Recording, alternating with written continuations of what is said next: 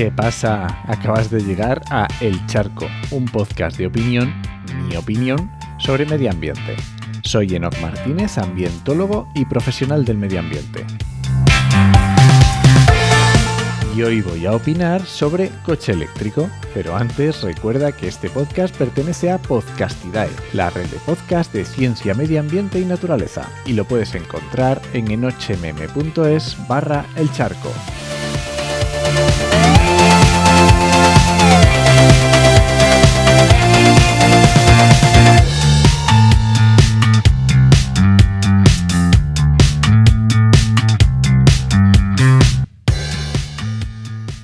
Pues mira, ¿sabes lo que pasa? Que estoy pensando en cambiar mi coche eléctrico por uno diésel.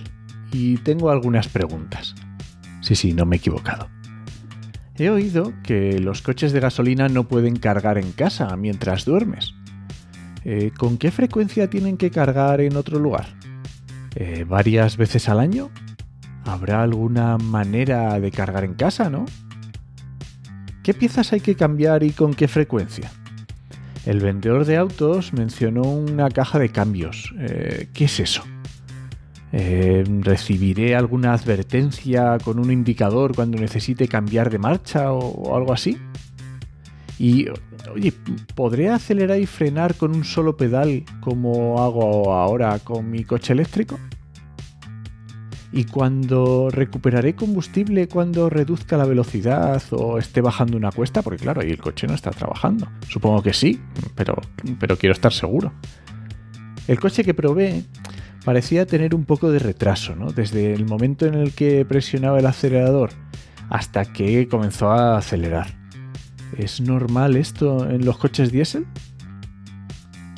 Ahora que lo pienso, estoy Ahora pago alrededor de un euro cada 100 kilómetros para conducirme coche eléctrico. He oído que el gasoil puede costar 10 veces más, así que creo que perderemos algo de dinero al principio. Hago unos 30.000 kilómetros al año y no sé, espero que más personas comiencen a usar gasoil para que los precios bajen. ¿Es cierto que la gasolina o el gasoil es inflamable?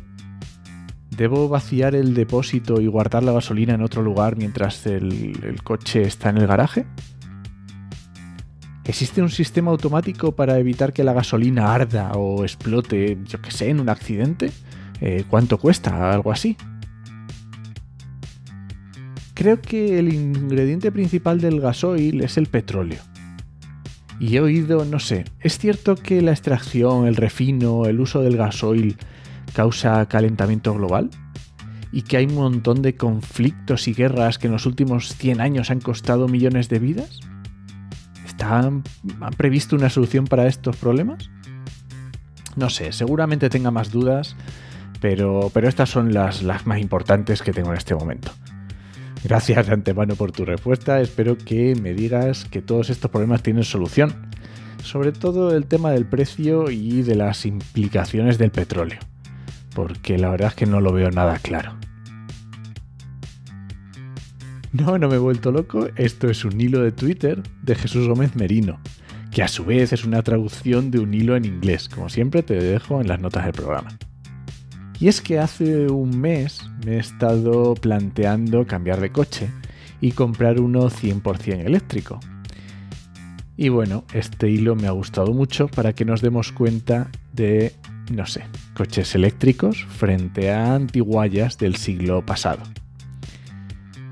Bueno, he decidido que no voy a cambiar, no voy a cambiar, no voy a comprar un coche eléctrico y me voy a quedar con mi antigualla hasta que reviente.